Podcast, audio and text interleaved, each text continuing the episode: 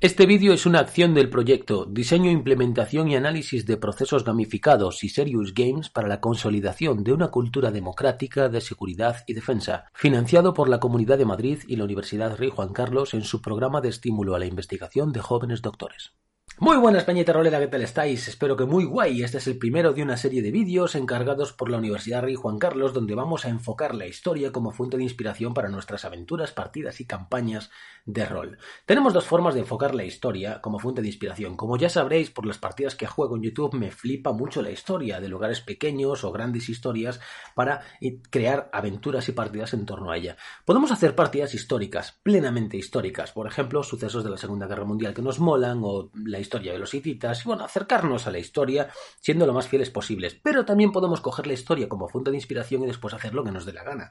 Coger eventos históricos para que impacten a nuestros mundos de fantasía, o jugar con los eventos históricos y personajes históricos concretos para crear en torno a ellos historias metafísicas, espirituales, de estilo Tulu o de lo que nos apetezca, con Monster of the Week, criaturas, monstruos, pero girando en torno a la historia.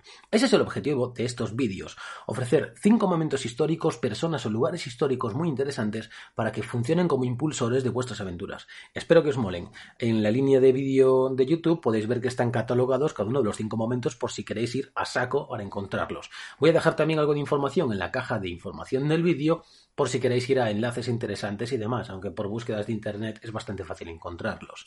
Y nada más, espero que os mole y espero vuestros comentarios también en este vídeo por si os gusta el formato o alguna sugerencia. Hasta ahora, vamos allá.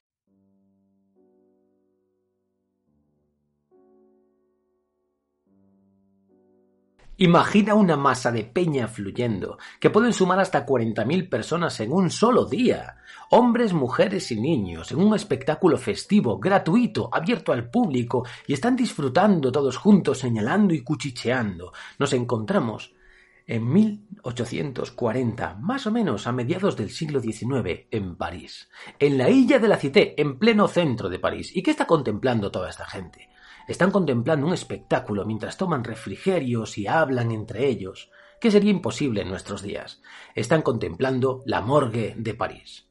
Imagina una gran cantidad de cuerpos muertos, mutilados, con heridas horrendas, que pueden estar medio putrefactos, inclinados sobre losas de mármol con una fina película de agua que cae por encima, cuerpos en exposición, mientras la gente se rodea para especular sobre cómo pudo ser causada aquella herida grotesca o de qué forma le han podido arrancar los brazos y los pies, o quién puede ser aquella mujer, cuál será su origen, quizás se parezca a la hija del panadero, quizás se parezca... Eso era la morgue. La morgue era un lugar muy alejado de las ideas tétricas que tenemos gracias al cine, a la televisión. La morgue, en sus orígenes, era un espectáculo público. La gente acudía para intentar reconocer a los cadáveres porque era imposible reconocerlos de otro modo. La forma que tenía la gente de poder saber quién era, la policía, de poder saber quién era este cadáver que acababan de encontrar flotando en el Sena, era exponerlo en la morgue. La morgue era un lugar ampliamente aceptado bien iluminado, con amplios cristales y que estaba muy bien ubicado, cerca de la policía, de Notre Dame, estaba cerca de la Facultad de Medicina, en plena isla de la Cité.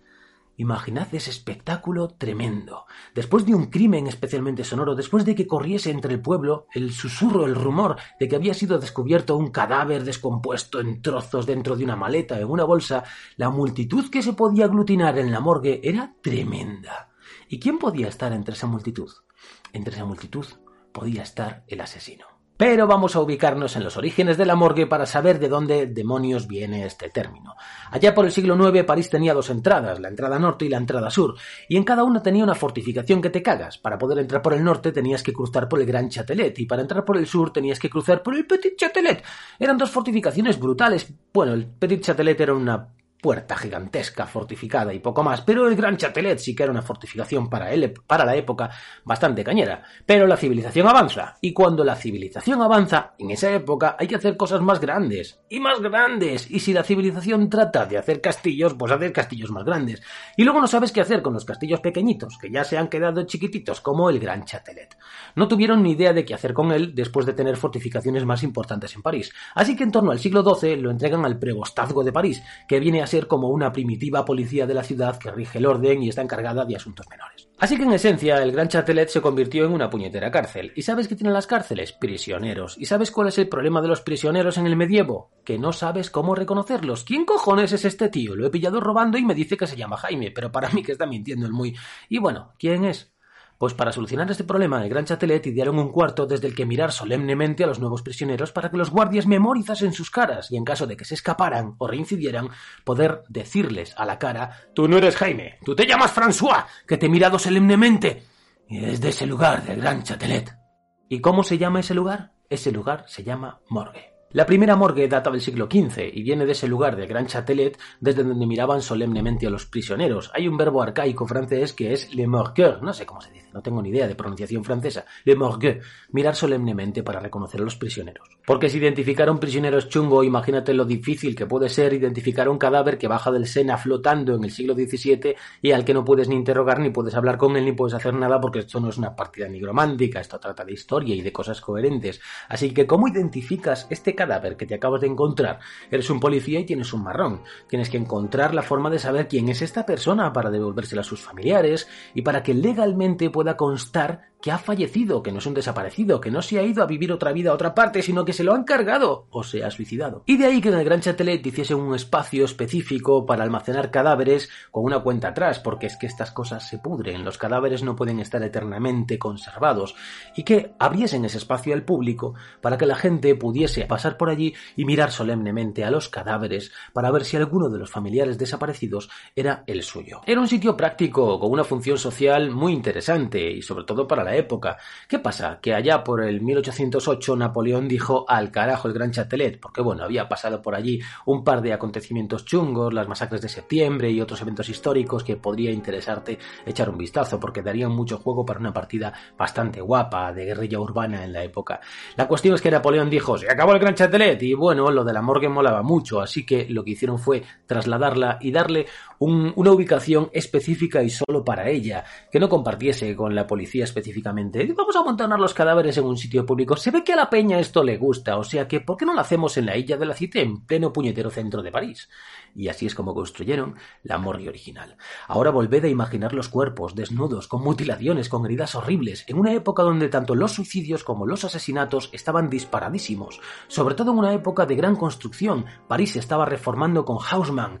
Había una gran cantidad de gente que venía de todas partes para trabajar en las monumentales obras de París que reunían a miles y miles de obreros, con condiciones laborales de puta pena, con una gran cantidad de accidentes y bueno, se acaba de morir, ¿qué vamos a hacer? Le decimos al patrón que se ha muerto, no, va, cógelo por las piernas y lo tiramos al Sena y ya está. Pues claro que mola la morgue, pues claro que mola la época. Es una pasada en 1840 tener este entorno con esa sala llena de cadáveres en un espacio público donde los asesinos pueden observar los cadáveres de sus asesinados y donde la efectividad policial podemos ponerla en entredicho. En esa época, en 1841, Edgar Allan Poe publicó Los crímenes de la calle Morgue, donde podemos descubrir a Chevalier Auguste Dupin, el investigador que es una de las fuentes de inspiración de Sherlock Holmes en una investigación de habitación en casa cerrada, creo recordar que es la primera de la historia, donde se presenta y se plantea una serie de datos bastante complejos que nuestro investigador tiene que resolver gracias al poder de su raciocinio.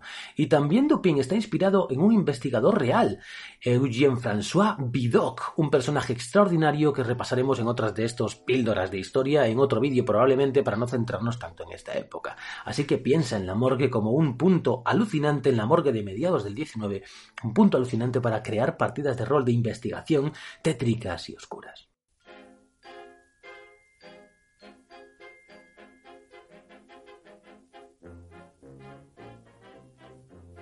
Las historias de espionaje, contraespionaje y agentes dobles de la Segunda Guerra Mundial siempre nos han parecido fascinantes. ¿Sabías que hubo un espía al que le faltaba media pierna? Tenía la pierna izquierda amputada por debajo de la rótula por un accidente de caza en Turquía, lo cual truncó su carrera diplomática, pero eso no le impidió ser catalogado por Klaus Barbie, uno de los se llamaba Barbie el cabrón, ¿vale? Klaus Barbie, uno de los mayores jerarcas nazis al que llaman el carnicero de León, llamaban porque ya murió el muy nazi cabrón, el carnicero de León, decía que esta persona había que encontrarla y destruirla a toda costa, por el peligro que suponía sus acciones de espionaje en la Francia ocupada.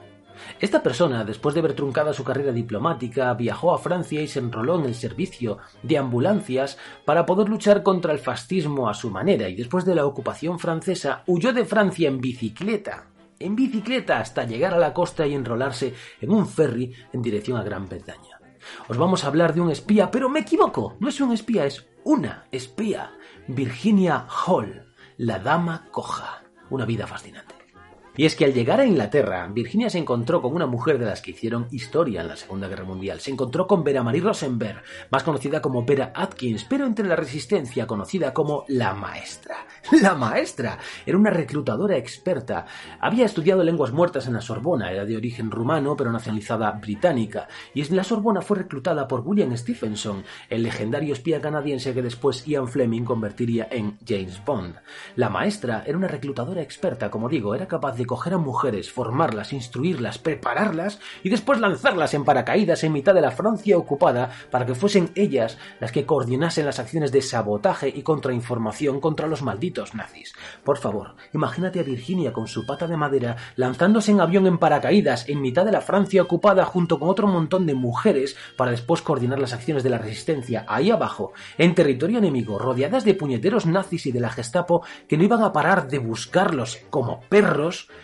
y dime que no tienes una partida gloriosa en la Segunda Guerra Mundial de mujeres espías coordinando acciones brutales. ¿No estás flipando con la vida de Virginia? ¿No estás flipando con las acciones de Germain? Semanas antes del día de Virginia coordinó a cuatro grupos de 25 hombres que pusieron bombas y destruyeron enclaves, comunicaciones, puentes, carreteras, vías ferroviarias, con el objetivo de que los nazis se retrasasen en su llegada a las costas de Normandía para el gran desembarco de los aliados y que comenzase la contraofensiva que acabaría con la Segunda Guerra Mundial. Virginia no fue la única, otros grupos de mujeres hicieron lo mismo, trabajando con la resistencia y fueron esenciales para que el desembarco funcionase correctamente. Claro que tienes partidas. Juega partidas con ellas, investiga un poco sus vidas. Una de ellas era una princesa india y estaba ahí como espía y bueno, su final fue dramático, creo que acabó en Dachau fusilada. Pero fueron legendarias. Trabaja con ellas, mira la historia, busca a estas mujeres y si quieres organizarte una partida de mujeres espías en la Segunda Guerra Mundial y dejar a tus jugadoras o jugadores flipando porque están basadas en personajes reales, hazlo, no te cortes. La historia da vida al rol.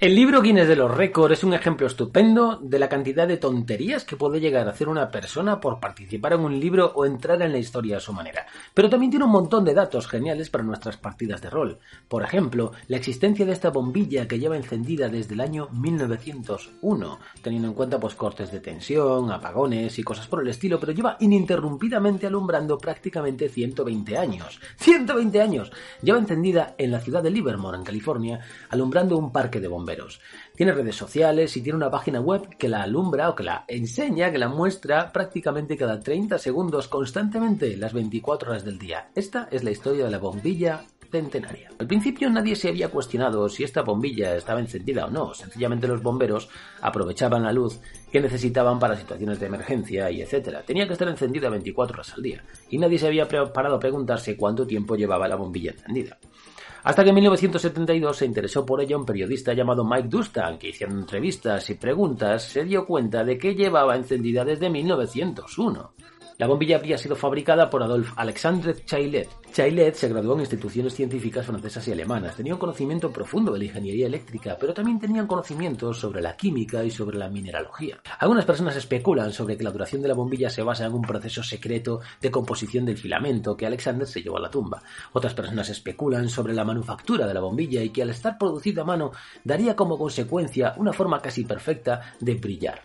Ahora mismo imagínate lo que puedes hacer en tus partidas de rol con esta bombilla. ¿Qué ocurre si de pronto se apaga? Si puedes construir leyendas a su alrededor, si cambia de color, si oscila, si la forma que tiene de bajar la tensión de forma intermitente manda algún tipo de mensaje.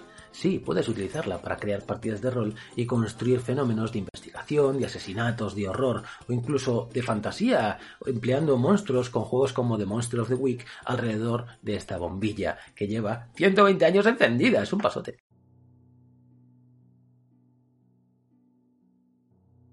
Estamos en 1950 y nos encontramos en Grecia, en la región de Keratea, no demasiado lejos de Atenas. Imagínate por un momento un hermoso monasterio enclavado en un bosque de pinos que lo abraza. El monasterio tiene un color sepia y los tejados son de color rojo. Abundan las cúpulas rematadas en cruces y los cipreses y las palmeras que salpican el lugar. Da la sensación de ser un lugar religioso rico, próspero. Pero cuando nos acercamos, lo que escuchamos son los gritos de horror y auxilio de decenas y decenas de niños, niñas y adultos que están siendo torturados. Vamos a hablar del horror. Vamos a hablar de una asesina en serie, disfrazada de abadesa, llamada Marian Soulakiotis. Esta hija del mismísimo demonio llamada Marian estaba junto con su hijo en el monasterio del cual eran fundadores y formaban parte de la secta calendarista y dentro de la secta calendarista del movimiento elitista que se había extendido de la iglesia ortodoxa griega. Más de 200 personas fueron torturadas por esta grandísima hija de todo lo que sabemos, ya lo Vale, los testimonios de tortura que hay en torno al caso, puesto que esta mujer fue condenada a cadena perpetua y murió, la pobrecita, pobrecita, murió solo dos años después de su condena en una prisión los testimonios en torno a los niños y el maltrato que le hacía a los niños son tan crueles y viscerales que soy incapaz de repetirlos en este vídeo. Leer en torno a este asunto me ha revuelto las tripas y conocerla me ha parecido estar frente a frente con uno de los peores seres humanos que ha dado la historia. Hoy en día, curiosamente, en el monasterio la siguen considerando una santa. Su modus operandi, entre otras cosas, era tratar a los niños tuberculosos de los pueblos cercanos y hacerles pasar auténticas locuras, auténticas locuras hasta que se morían y entonces entraban en el paraíso sin pecado. Hacía cosas como obligar a los padres tuberculosos a mascar la comida para dársela a sus hijos y que se muriesen antes. Era de una crueldad extrema. Buscaba a mujeres adineradas que habían enviudado, que eran viudas, y las incitaba a entrar en el monasterio. No solamente a mujeres, a matrimonios enteros también, para que entrasen en el monasterio. Después las sometían a vejaciones y torturas de dentro de los muros, para que firmasen escrituras cediendo sus propiedades a ella o al monasterio, acumulando una riqueza brutal. ¿Y después qué hacía? Torturar a esta gente hasta matarlos. Los torturaba o los mataba de hambre, sencillamente los encerraba en una celda y se olvidaba de ellos. Hoy en día, en este maldito monasterio, las monjas siguen considerando a esta criatura una santa, como si las acusaciones vertidas contra ella fuesen mentira, una mentira ocurrida ya hace 70 años, pero que todavía está presente. ¿Quieres hacer partidas de horror? ¿Quieres hacer partidas de investigación? ¿Quieres hacer partidas crueles que se basen en personajes reales? Aquí tienes a un monstruo horrible, enclavado en un lugar paradisíaco, a una secta capaz de las mayores desgracias de la humanidad. Esto, cuando lees sobre ello, parece un campo de exterminio nazi. Es una auténtica locura lo que esta asesina en serie, beatificada por una maldita secta, pudo hacer dentro de esos muros con impunidad.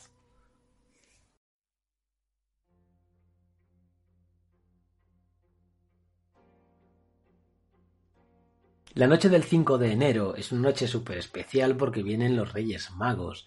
Y cuando nos despertamos en la mañana del día 6 están los regalos, el carbón o lo que sea que hayan traído los Reyes Magos. Pero eso no fue lo que trajeron los Reyes Magos en el año 1709. En el año 1709, la noche del 5 de enero fue una noche fría. Pero es que cuando se despertaron el día 6, se encontraron ante el mayor invierno de la historia europea, al menos de la historia registrada. Ese fue el año en el que se congeló Europa. Los pájaros se morían de frío, incluso los robles y los fresnos se morían congelados. Se congelaron los mares, los ríos, se congeló Venecia, se congeló el Báltico, se murieron todos los árboles frutales, se murieron los animales de caza, los lobos entraban en los pueblos intentando encontrar algo que comer. Hablamos del mayor invierno, de la gran helada, del año en el que se congeló Europa durante la Gran Guerra del Norte que enfrentaba a Suecia contra Rusia, Dinamarca, Noruega y en fin otros países vecinos, llegaron a morir por el frío hasta dos mil soldados en una sola noche fuera del campamento. En Inglaterra se le conoce como la Gran Helada, en Francia como le Grand Hiver, tres meses de frío que llevaron a un año de hambruna y disturbios por la comida. En Escandinavia se congeló el mar Báltico y la peña podía caminar por encima de él incluso en el mes de abril. En París se llegó a medir menos 15 grados el 14 de enero y se mantuvo así una media de 11 días. Después tuvo una breve recuperación y luego el frío volvió con una furia brutal y se mantuvo igual hasta mediados de marzo. Imagina por un momento que todos los frutales, castaños, olivos y las plantas de cereales se han muerto por el frío, que ya no te quedan reservas y no tienes nada para hacer pan. Y la gente se pone a improvisar y hace harina pues con helechos, hagamos harina con helechos, y yo que sé, echémosle ortigas y cosas por el estilo. Había informes de gente que estaba pastoreando en los prados comiendo hierba por el hambre. Cuando acabó el año había más de un millón de muertos, directamente por el frío por las hambrunas. Al final el objetivo de estos vídeos es ofrecerte inspiración a través de la historia para tus partidas de rol. Considera lo que podría pasar en tu mundo de fantasía si metieses un invierno como este o una pequeña edad del hielo que durase varios siglos. ¿Cómo afectaría políticamente? En 1709, con el frío y la hambruna atenazando las diferentes capitales europeas, hubo movimientos sociales, hubo consecuencias políticas. En París mucha gente sobrevivió solamente porque por temor a una rebelión hicieron que los ricos vaciasen sus para dar de comer a los hambrientos. ¿Qué consecuencias habría a nivel de ejércitos, de movimientos de tropas o de gobernantes en la relación gobernantes con el pueblo en caso de que metieses un invierno semejante en tu mundo? ¿Cómo se enfrentarían a ello los investigadores si estuviesen, pues qué sé yo, en los Cárpatos investigando sucesos paranormales y de repente lo que metes es un invierno que te cagas? Eh, espero que estos vídeos te resulten útiles y bueno, vamos a seguir con esta serie de píldoras de historia para inspirarnos en nuestras partidas de rol, en nuestros entornos de fantasía y, como no, para construir también partidas históricas que estén basadas en la historia de la humanidad. Saludos, Peña.